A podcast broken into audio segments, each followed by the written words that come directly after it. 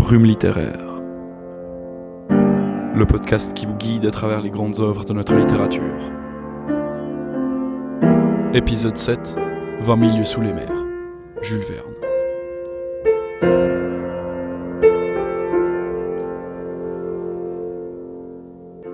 Quand on évoque les romans d'aventure, on pense rapidement à Jules Verne, lui qui a écrit Le Tour du monde en 80 jours, De la Terre à la Lune, 5 semaines en ballon, Voyage au centre de la Terre. Le temps nous manque pour citer tous ces chefs-d'œuvre, puisque ces voyages extraordinaires comprennent pas moins de 62 romans et 18 nouvelles. Écrivain français du 19e siècle, il est réputé non seulement pour les aventures qu'il compose, mais aussi pour la précision des descriptions scientifiques. Ses textes sont en effet très documentés, et l'écrivain montre souvent la pointe des connaissances de son époque. 20 milieux sous les mers fait partie, avec L'étranger de Camus et Le petit prince de Saint-Exupéry, des livres écrits en langue française qui ont été le plus traduits et lus dans le monde entier. Qu'est-ce qui nous pousse à le lire encore aujourd'hui et à conserver cette fascination pour le monde merveilleux décrit par Jules Verne? Pour répondre à ces questions, commençons par nous rafraîchir la mémoire par le résumé de l'œuvre. En 1866, la presse écrit qu'une chose étrange se trouve dans les océans. Une créature unique et jamais vue aurait causé des dégâts à de nombreux vaisseaux. Personne ne sait de quoi il s'agit, et les hypothèses vont bon train. Pierre Aronnax, narrateur de ce récit et expert des fonds marins, embarque avec son domestique surnommé Conseil et Ned Land, un Canadien, roi des harponneurs, sur l'Abraham Lincoln, un navire qui aura pour but de purger les mers de ce monstre. C'est après trois mois de recherche qu'il le découvre et le traque. Mais voilà qu'à la suite d'une collision, le professeur Aronnax tombe dans l'eau avec Ned Land et Conseil. Heureusement, ils sont sauvés et peuvent se réfugier sur une plateforme où huit hommes les emportent dans les entrailles du monstre. Celui-ci s'avère être un sous-marin du nom de Nautilus. Ils seront accueillis par le capitaine Nemo, un homme ayant rejeté toute l'humanité et fait des eaux son territoire. Il leur accorde toutes les libertés à l'intérieur du sous-marin, mais il les condamne à ne jamais pouvoir en sortir. Ils sont emprisonnés à jamais dans le Nautilus. Commencent alors nombre d'aventures formidables. Des chasses sous-marines, un cimetière de corail, l'exploration de l'Atlantide, l'arrivée au pôle sud, un combat contre des poulpes, et j'en passe. Malgré toutes ces merveilles, le désir des personnages de s'échapper grandit au fil du récit. Le capitaine Nemo devient de plus en plus dévoré par la haine contre l'humanité, à tel point qu'il ira jusqu'à détruire un dernier bateau qui se trouvait sur sa route. C'en est trop.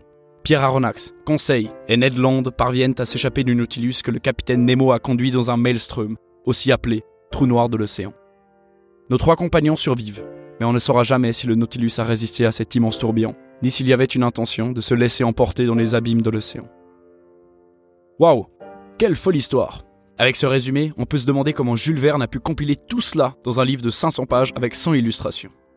Et pourtant, ce texte se lit facilement. Les décors décrits et les aventures rocambolesques attisent curiosité et émerveillement. Mieux que ça même, le livre embarque sans transition son lecteur dans le Nautilus, et toutes les merveilles décrites semblent vraies, et on ne les remet pas en doute, malgré leur extravagance. La narration du livre, sous forme de journal, y est pour beaucoup, dans la confiance qu'on a dans la véracité des propos. Le professeur Aronnax l'écrit lui-même dans le dernier chapitre du roman. Le récit de ses aventures est exact. Pas un fait n'a été omis, pas un détail n'a été exagéré. C'est la narration fidèle de cette invraisemblable expédition sous un élément inaccessible à l'homme et dont le progrès rendra les routes libres un jour. Me croira-t-on? Je ne sais pas. Peu importe après tout. Ce que je puis affirmer maintenant, c'est mon droit de parler de ces mers sous lesquelles, en moins de dix mois, j'ai franchi 20 000 lieues, de ce tour du monde sous-marin qui m'a révélé tant de merveilles, à travers le Pacifique, l'océan Indien, la mer Rouge, la Méditerranée, l'Atlantique, les mers australes et boréales. Jules Verne est dans la continuité d'autres auteurs comme Jonathan Swift et Les Voyages de Gulliver ou Jean-François de La Pérouse et son Voyage autour du monde. Alors que ces deux textes présentaient déjà des éléments imaginaires qu'il faisait passer pour vrais, Verne pousse l'imaginaire à son paroxysme en explorant l'océan, cette partie de notre globe remplie de mystères. Les propos du professeur Aronnax peuvent bien sûr être remis en doute, mais ça ne joue finalement aucun rôle. On lit le livre pour l'aventure qui y est décrite, pour voyager dans ce monde aquatique qui nous est si inconnu, si inaccessible autrement que par la plume des scientifiques et des auteurs. La beauté de la lecture réside aussi dans cette possibilité qu'il existe, quelque part, en marge de notre monde réel, un monde fictif dans lequel il y a un sous-marin, le Nautilus, dirigé par un énigmatique capitaine Nemo. Comme certains d'entre vous l'auront remarqué, on aime bien passer d'un environnement à l'autre dans Brume littéraire. Alors que le précédent épisode sur la grande peur dans la montagne de Ramu présentait un paysage montagnard bien ancré, Dans cet épisode, on se retrouve dans un voyage dans les eaux du monde. Rappelons que 20 000 lieues correspond à peu près à 4 fois le tour de la Terre. On est loin du récit qui se concentre sur un village et son pâturage. Ici, ce sont les mers du monde entier qui sont le théâtre de cette aventure. La mer, d'ailleurs. Quel décor fantastique. Verne n'est de loin pas le seul à l'utiliser comme centre de son histoire. Il y a bien sûr Ernest Hemingway dans Le vieil homme et la mer, ou pour en citer un auquel le texte fait aussi mention, il y a bien sûr Moby Dick de l'écrivain américain Herman Melville, dans lequel un bateau dirigé par le capitaine Akab traque sans relâche un immense cachalot. C'est d'ailleurs aussi comme ça que commence notre récit. Une créature destructrice est traquée par un navire pour la supprimer. Notre histoire prend cependant un tournant, puisque cette chasse se transforme subitement en une exploration des mers. Voici les mots qu'emprunte le capitaine Nemo pour la décrire. La mer est tout. Elle couvre les 7 dixièmes du globe terrestre. Son souffle est pur et sain. C'est l'immense désert où l'homme n'est jamais seul, car il sent frémir la vie à ses côtés. La mer n'est que le véhicule d'une surnaturelle et prodigieuse existence. Elle n'est que mouvement et amour. C'est l'infini vivant, comme l'a dit un de vos poètes. La mer est le vaste réservoir de la nature. C'est par la mer que le globe a pour ainsi dire commencé, et qui sait s'il ne finira pas par elle? Là est la suprême tranquillité. La mer n'appartient pas aux despotes. À sa surface, ils peuvent encore exercer des droits iniques, s'y battre, s'y dévorer, y transporter toutes les horreurs terrestres. Mais à 30 pieds en dessous de son niveau, leur pouvoir cesse, leur influence s'éteint, leur puissance disparaît. Ah, monsieur, vivez, vivez au sein des mers. Là seulement est l'indépendance. Là, je ne reconnais pas de maître. Là, je suis libre. Quelle description Un avant-goût de la beauté qui nous sera décrite au cours du récit. Toutes les merveilles découvertes ne feront que confirmer cette citation du capitaine Nemo. À la fin du roman, Conseil s'interrogera même. Quand nous reviendrons sur Terre, blasés sur tant de merveilles de la nature, que penserons-nous de ces misérables continents et des petits ouvrages sortis de la main des hommes? Non, le monde habité n'est plus digne de nous. Ces paroles ont un impact encore plus fort quand on sait que Conseil est un domestique habituellement impassible. Ces merveilles de la mer ont le pouvoir de changer chacun d'entre nous, et ces beautés Jules Verne nous y donne accès grâce à son roman.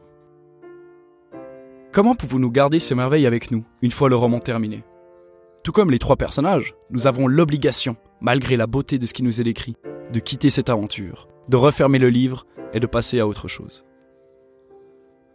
Cette mer, comme la montagne chez Ramu, est un personnage à part entière. Entre sa beauté et ses dangers, elle semble insurmontable pour les humains. Même si on peut croire pendant près de 400 pages que le Nautilus parvient à dominer les mers, il finit lui aussi par être affaibli, et l'eau finira par reprendre le dessus sur le capitaine Nemo et son sous-marin. Ou est-ce vraiment le cas? Est-ce que la chute finale n'était pas prévue par le capitaine Nemo? Lui qui maîtrise tout de ces mers, a-t-il vraiment perdu contre elle? Ou est-il entré en harmonie avec elle? Nous ne pouvons pas nous quitter sans parler de l'incroyable capitaine Nemo. En plus d'avoir donné son nom à un illustre poisson d'un film Disney, il est intéressant à analyser dans son rapport avec le monde extérieur. Il est en effet dévoré par une haine contre l'humanité et le monde de la surface. On ne sait jamais vraiment pourquoi d'ailleurs, et cela malgré les recherches et hypothèses du professeur Aronnax. Ce n'est pas seulement l'amour de la mer qui l'y a poussé, mais aussi le rejet de toutes les valeurs du monde extérieur. Il acceptera de sortir sur la surface de la Terre une fois qu'ils auront atteint le pôle sud, car aucune âme humaine n'y a jamais mis les pieds. Tout au long du récit, cet homme est difficile, impossible à cerner. Le professeur Aronnax écrit bien notre pensée lorsqu'il dit Car enfin, faut-il haïr cet homme ou l'admirer? Est-ce une victime ou un bourreau?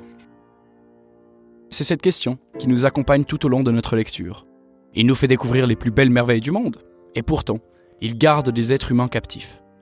Il leur donne une immense liberté et les fait voyager autour du monde tout en les coupant de tout autre contact humain.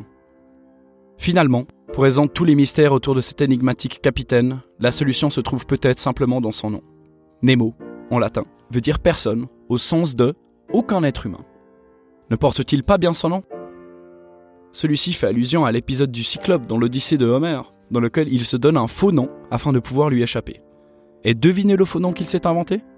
Oui, exactement. Un nom qu'on pourrait justement traduire par personne. Le capitaine Nemo fait la même chose, puisque c'est sous son nouveau nom qu'il échappe à l'humanité. En effet, il n'est aucun être humain, puisqu'il a voulu totalement se détacher de cela, jusqu'à devenir une entité extérieure au monde terrestre. Bien qu'on en apprenne plus sur son passé dans L'île mystérieuse, un autre livre de Jules Verne, nous nous arrêterons là dans notre analyse du personnage. En attendant de nouvelles aventures, lisez, découvrez, utilisez votre curiosité, cette envie de littérature pour aller plus loin, vous faire votre propre idée, les textes sans ce que vous en faites. Merci d'avoir écouté Brume littéraire, le podcast qui vous guide à travers les grandes œuvres de notre littérature.